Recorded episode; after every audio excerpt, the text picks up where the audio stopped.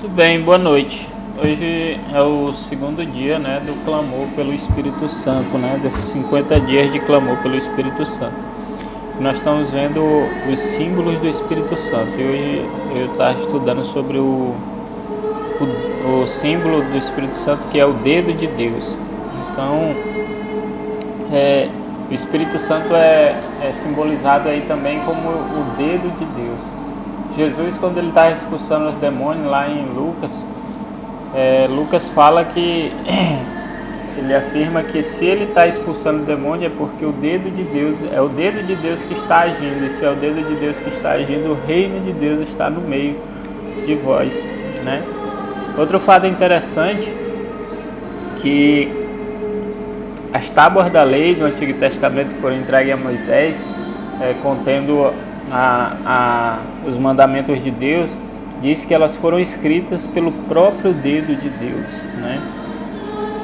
E lá no Êxodo ainda, ainda com Moisés, quando Moisés estava libertando o povo, fazendo sinais e prodígios, né, as dez pragas, o faraó foi perguntar aos magos, né, por que, que aquilo estava acontecendo, e os magos alertaram ele, olha, tudo isso está acontecendo, o dedo de Deus está aí, né?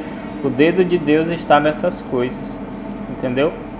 Paulo também fala, e é muito bonito isso, fala aos Coríntios, na segunda carta aos Coríntios, capítulo 3, que ele fala que o pessoal de Corinto são testemunhas, né? são, são como cartas que foram escritas, não por mãos humanas, mas pelo próprio dedo de Deus, porque foi o dedo de Deus que escreveu não é, é, escreveu não no papel, mas escreveu no próprio espírito, no próprio coração, né?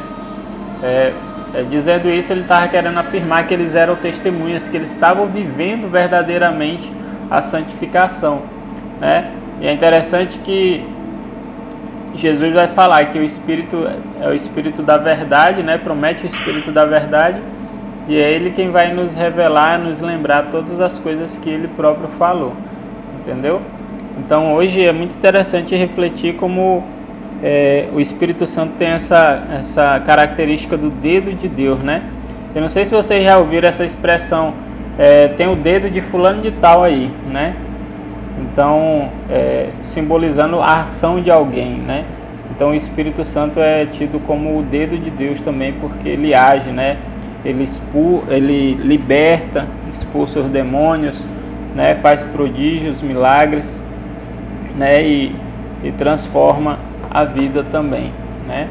Então nesse dia nós queremos, eu quero clamar, vem Espírito Santo e age na minha vida com o teu dedo, vem escrever uma nova história na minha vida, vem me fazer um novo homem, é, grava a tua palavra, Senhor, em mim, que eu possa me lembrar das palavras de Cristo, Grava a tua palavra no meu coração. Vem Espírito Santo, vem Espírito Santo.